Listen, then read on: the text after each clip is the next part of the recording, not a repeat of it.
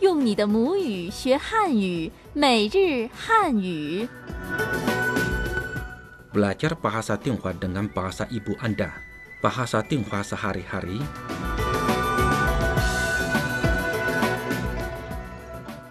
Bahasa Tionghoa sehari-hari, kuliah ke-14. Makan sepuasnya. Buffet. Halo saudara pendengar, kita bertemu lagi dalam program Bahasa Tionghoa sehari-hari. Saya Wang Lei. Dan saya Jeps. Sekarang, mari kita simak kembali beberapa kalimat penting pada pelajaran lalu. Oke, apa makanan khas di sini? 你们有什么特色菜？你们有什么特色菜？有 ada 有什么 apa 什么特色菜 makanan khas？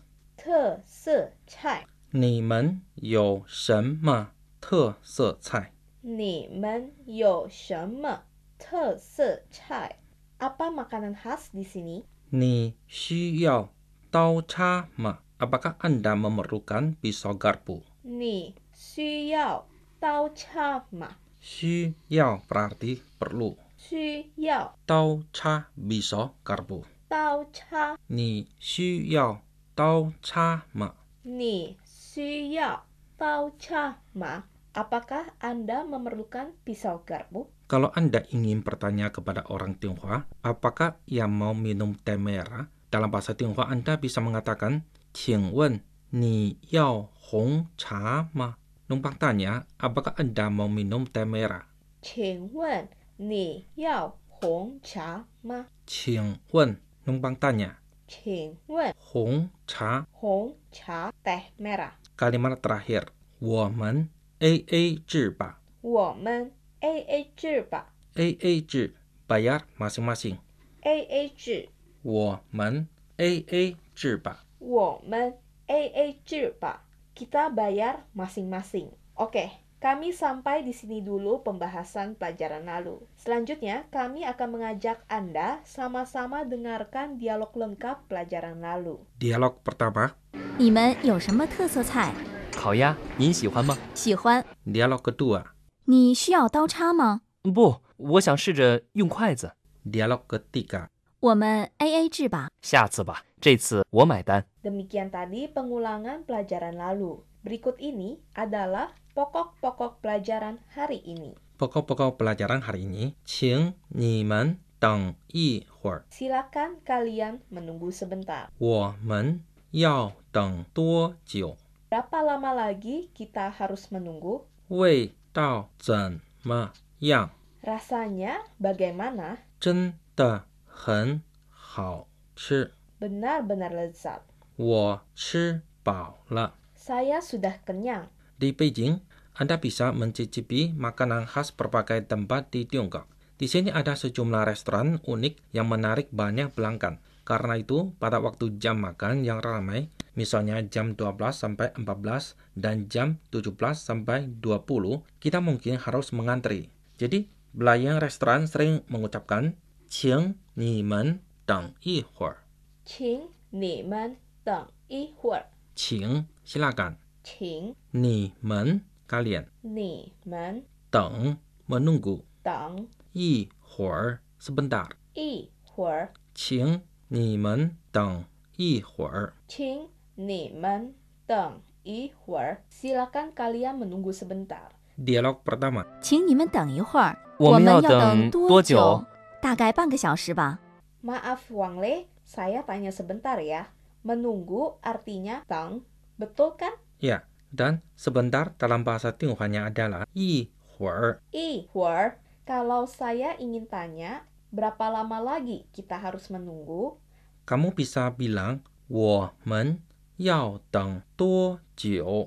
我们要等多久？我们 kami 我们要 perlu 要等 menunggu 等多久 berapa lama？多久？我们要等多久？我们要等多久？Berapa lama lagi kita harus menunggu? Kalau saya ingin tanya, rasanya bagaimana? Enak gak? Kamu dapat bicara wei tao zem me yang 味道怎么样？ wei tao rasa 味道 zem me yang bagaimana 怎么样？Kalimat lengkapnya ialah 味道怎么样？Rasanya bagaimana? bagus Tentu saja sangat lezat. Bagaimana mengucapkannya dalam bahasa Tionghoa? kamu dapat mengatakan jen de hen hao chi 真的很好吃。 jen de benar-benar atau sungguh-sungguh 真的 hen sangat 很 hao chi lezat 好吃， jen de hen hao chi 真的很好吃，benar-benar lezat. dialog kedua 味道怎么样？真的很好吃。 Sudah makan begitu banyak makanan lezat, saya benar-benar merasa kenyang. Ada kalanya sangat perlu memberitahukan mereka bahwa saya sudah kenyang dan mereka tidak usah lagi mengambilkan makanan untuk saya. Oke, kamu bisa bilang 我吃饱了。我吃饱了。我我 saya 吃 makan 吃饱 kenyang 饱 le adalah kata bantu. Artinya suatu kegiatan sudah atau bakal terjadi. Biasanya dipakai sebagai kata bantu dalam sebuah kalimat. Misalnya, saya sudah kenyang, kata bantu le menunjukkan bahwa suatu kegiatan sudah selesai dilakukan. 了，我吃饱了。我吃饱了。Saya sudah kenyang. Dialog ketiga. 还要点什么？谢谢，我吃饱了。这里的菜真的很好吃。 Baik, kita ulangi kembali pelajaran hari ini secara ringkas. Saya sudah kenyang dalam bahasa Tionghoa-nya adalah 我吃饱了.我吃饱了， Benar-benar lecat. Dalam bahasa Tionghoa, 真的很好吃.真的很好吃。真的 artinya benar-benar atau sungguh-sungguh. 好吃 lecat. 好吃 Kalau kamu ingin tanya pakai mana rasa makanannya, enak tidak kamu dapat mengatakan 味道怎么样?味道怎么样？味道 rasa. 味道 Bila restoran terlihat ramai dan kamu harus menunggu, bagaimana kamu bertanya kepada pelayan? 我们要等多久？ Betul. Teng menunggu. 等 Tu jiu berapa lama? 多久？ Wo men yao teng tu jiu. 我们要等多久？Berapa lama lagi kami harus menunggu? Silakan kalian menunggu sebentar. Bahasa Tionghoa-nya adalah Qing ni men teng yi huer. 请你们等一会儿， Yi huer sebentar. 一会儿。Berikut ini adalah dialog lengkap hari ini. Dialog pertama, 请你们等一会儿。我们要要等多多久？大概半个小时吧。 dialog kedua, 味道怎么样？真的很好吃。哦 dialog ketiga, 还要点什么？谢谢，我吃饱了。这里的菜真的很好吃。 Sekarang kita sama-sama dengarkan Puspa Ragam Kebudayaan Tiongkok hari ini. Puspa Ragam Kebudayaan Tiongkok.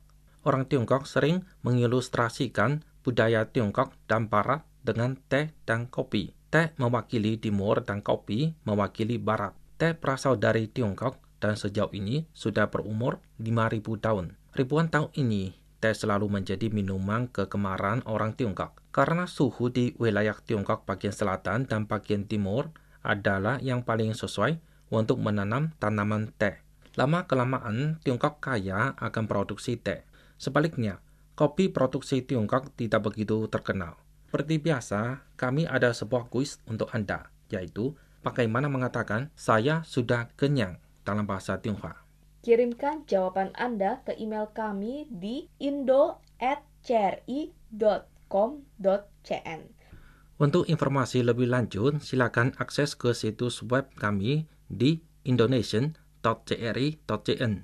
Sampai jumpa lagi di lain kesempatan. 再见。再见。